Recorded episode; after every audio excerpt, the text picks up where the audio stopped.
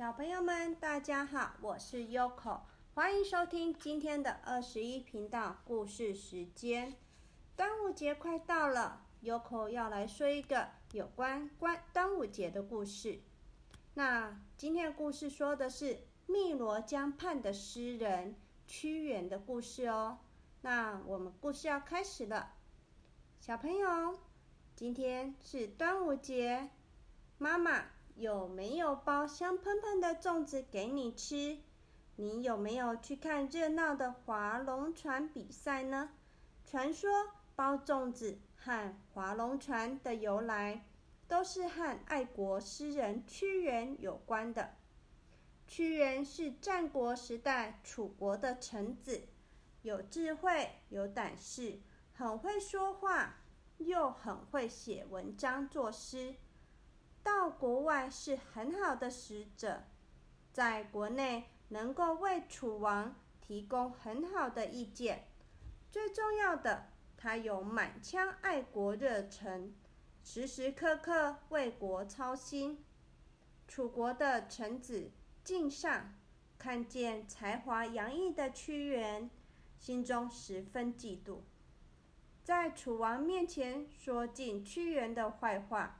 大王啊，那个屈原真傲慢，他以为自己常常和大王商量国事，就自认了不起，和别的大臣说：“如果大王没有他，那国家就完了啊！你瞧瞧，他根本不把您摆在眼里呀！”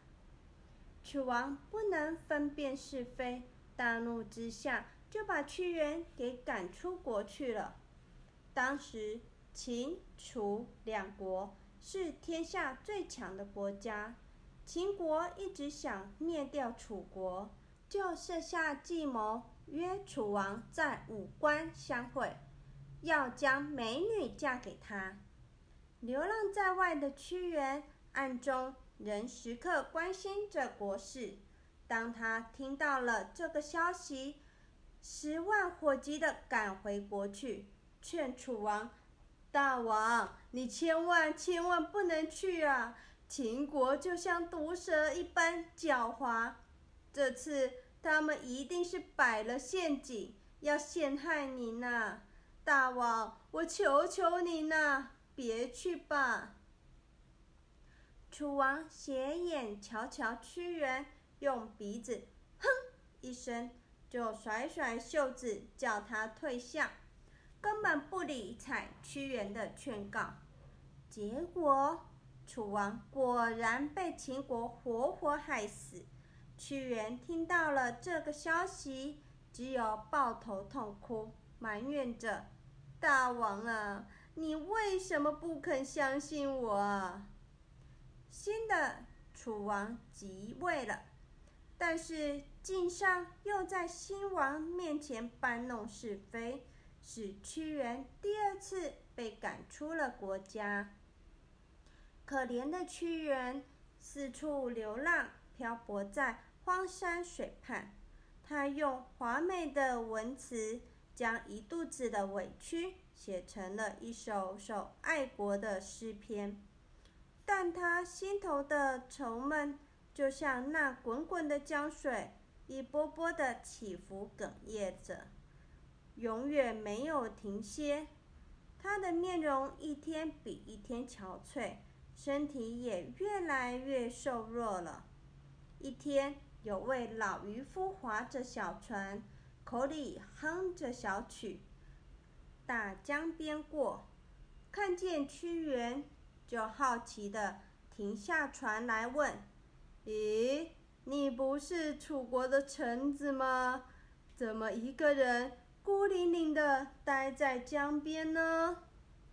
屈原用哀伤的眼神望着渔夫，叹口气的说：“唉，您不知道啊，我是有家归不得啊。我一心一意想为国家做事，却不得国君的信任，将我赶出来了。”渔夫拍拍屈原的肩膀说。何必这样认真呢？你瞧，很多别的大臣，不管国家大事多么混乱，他们还不是天天照样的吃，照样的睡，过着快快乐乐的吗？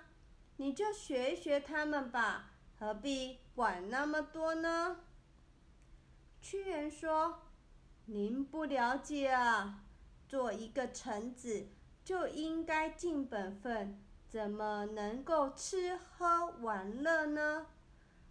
糊糊涂涂过日子，就像刚刚洗过澡的人，一定不愿意再穿上肮脏的衣服。”如果要我跟他们一样同流合污，不如跳到江里面喂鱼算了。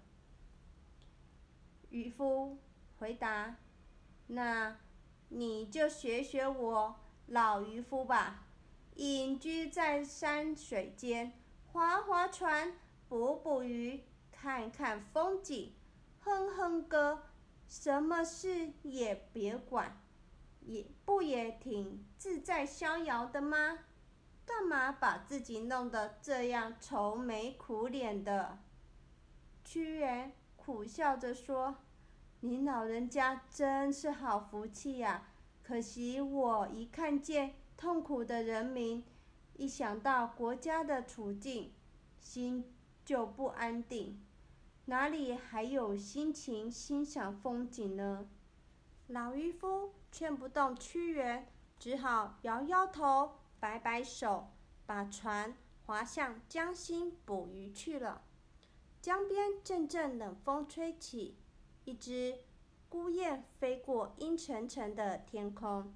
屈原看自己既不能报效国家，又找不到志同道合的人，活在这世界上还有什么意思呢？就悲痛地抱起大石头，往汨罗江一跳，江边层层的水花飞起，溅落，又化作一圈圈的涟漪。最后，江水终于恢复了平静。然而，忧国的屈原，却随着他抱起的大石头，重重地沉没在江底。永远离开人世了。这天正是农历五月五日，附近居民听说屈原投江，赶忙划着小船来营救，可惜太迟了。他们只有敲锣打鼓吓走鱼群，又用竹筒装米放入江中喂饱鱼虾，这样鱼虾。就不会去吃屈原的身体了。人们都很敬重屈原爱国的精神，以后每年到五月五日都要去河边纪念他。当年划船敲锣打鼓的紧张情形，逐渐演变成今天的端午节划龙船比赛，竹筒装米也变为落叶包粽子。的习俗了。以前是用竹筒装米，为什么现在会变成用落叶呢？关于粽子的由来，还有另一个传说，认为竹筒装米是祭拜屈原的贡品。后人因为竹筒没有盖子，贡品易被鱼虾吃掉。就改用落叶紧紧包裹着。Yoko 小时候还有吃过用竹筒包的粽子哦，现在呢全部都没有了，只有我们去民俗活动的时候，你才会有看到竹筒饭。Yoko 呢是住在南头，我们这边产竹子，所以如果你们没有吃过竹筒饭的人，有机会可以到南头竹山这边逛逛看，看看有没有可以找到竹筒饭吃呢？好啦，今天的故事已经说到这里啦，又到了睡觉时间了，祝你们有个美梦，拜拜。